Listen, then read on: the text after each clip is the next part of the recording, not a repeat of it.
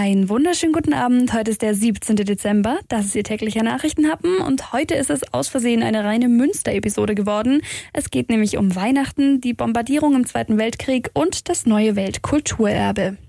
Der Nachrichtenhappen mit Lara von Dohlen. Trotz Lockdown sollen zu Weihnachten Gottesdienste in den allermeisten Kirchen in Baden-Württemberg möglich sein.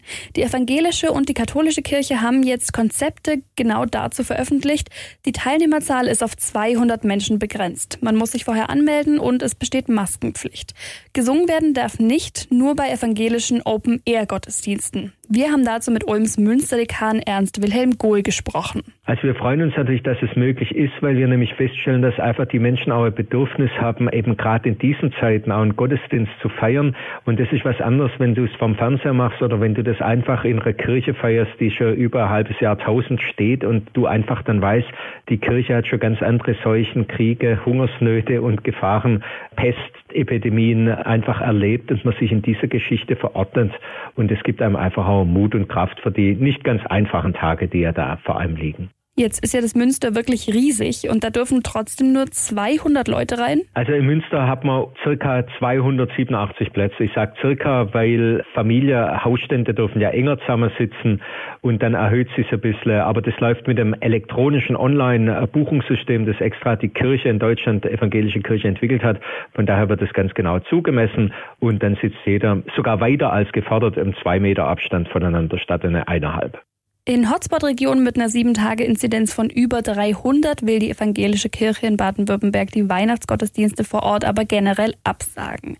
In Bayern gilt die Ausgangssperre ab 21 Uhr auch über Weihnachten. In Baden-Württemberg gibt es Ausnahmen beim Besuch religiöser und privater Veranstaltungen. Das heißt, die Christmetten in Bayern müssen vorverlegt werden. Im Münster zum Beispiel sind sie an Heiligabend um halb zehn und um elf. Da dürfen dann die Neu-Ulmer leider nicht hin. Der Nachrichtenhappen. Darüber spricht Schwaben heute. Heute jährt sich zum 76. Mal der verheerende Luftangriff auf Ulm. 80 Prozent der Altstadt lagen in Schutt und Asche. 707 Kinder, Frauen und Männer sind umgekommen, genauso viele verwundet und viele sind obdachlos geworden und das mitten im Winter. Zwischen 19.23 Uhr und 19.50 Uhr wurde am 17. Dezember 1944 das alte Ulm dem Erdboden gleichgemacht. In drei Wellen haben damals englische Bomber Ulm überflogen und Brand- und Sprengbomben abgeworfen. Die Brände dauerten dann noch Stunden. 20 bis 25.000 Menschen wurden obdachlos. Wie durch ein Wunder, also wirklich, blieb das Münster aber quasi unversehrt. Um 19 Uhr findet heute im Ulmer Münster der kurze Gedenkgottesdienst statt. OB Zisch spricht von einem wichtigen Zeichen, gerade in Zeiten wie diesen. Wenn wir heute über politische Tendenzen reden, von Rechtsradikalismus und von Verschwörungstheorien, glaube ich, sind solche geschichtlichen Ereignisse schon wichtig, um sich zu vergewissern, dass wir in den letzten 75 Jahren daran gearbeitet haben, dass so etwas nicht mehr wieder passiert. Um Viertel nach sieben werden dann in Ulm alle Glocken aller Kirchen läuten.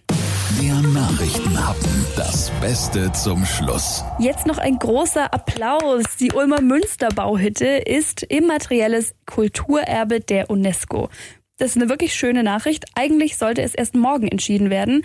Ulms Münsterdekan Ernst Wilhelm Gohl war selber überrascht. Fürs Münster und für Ulm ist es nämlich eine ziemlich große Sache. Die Münsterbauhütte in Ulm verfügt über eine große Sammlung mit vielen wertvollen Exponaten. Also die hat eine der größten Plansammlungen, die erhalten sind, also auch mit vielen Plänen jetzt einfach vom 19. Jahrhundert mit der Erweiterung. Da liegt Ulm an zweiter Stelle in Europa, muss man in aller Bescheidenheit sagen. Die Bauhütte selber ist ein Arbeitsbetrieb, da kannst du keine Touristen reinführen, aber wir ja da mit der Stadt, mit dem Münsterplatz 25, mit dem Erlebnisraum wirklich einen tollen Ansatz haben, über die Arbeit der Bauhütte dann auch zu informieren. Es sind tatsächlich schon Forderungen nach einem Museum laut geworden. Das hält Dekan Gohl dann aber doch für ein bisschen überzogen. Ein Museum sage ich, auch wenn ich es mir wünschen würde, das halte ich für nicht realistisch. Von daher halte ich den Ansatz als Pragmatiker und Ulmer sind Pragmatiker, den wir jetzt hier haben mit dem Münsterplatz 25, dem M25, ein virtueller Erlebnisraum, wo dann einfach auch die Bauhütte ein Drittel von der Fläche bekommt und darüber zu informieren, finde ich das ein ganz toller erster Schritt. Ulm hat sich übrigens zusammen mit 17 weiteren Münster- und Dombauhütten aus Europa für den Titel beworben und es hat geklappt. Das ist mal eine schöne Weihnachtsüberraschung und das war doch jetzt eine schöne Extraportion Münster. Sie können sich natürlich auf unserem Instagram-Account noch viele schöne Bilder anschauen, wenn Sie wollen. Morgen ist mein Kollege für Sie da und wir hören uns am Montag wieder. Schönen Feierabend und bis dann.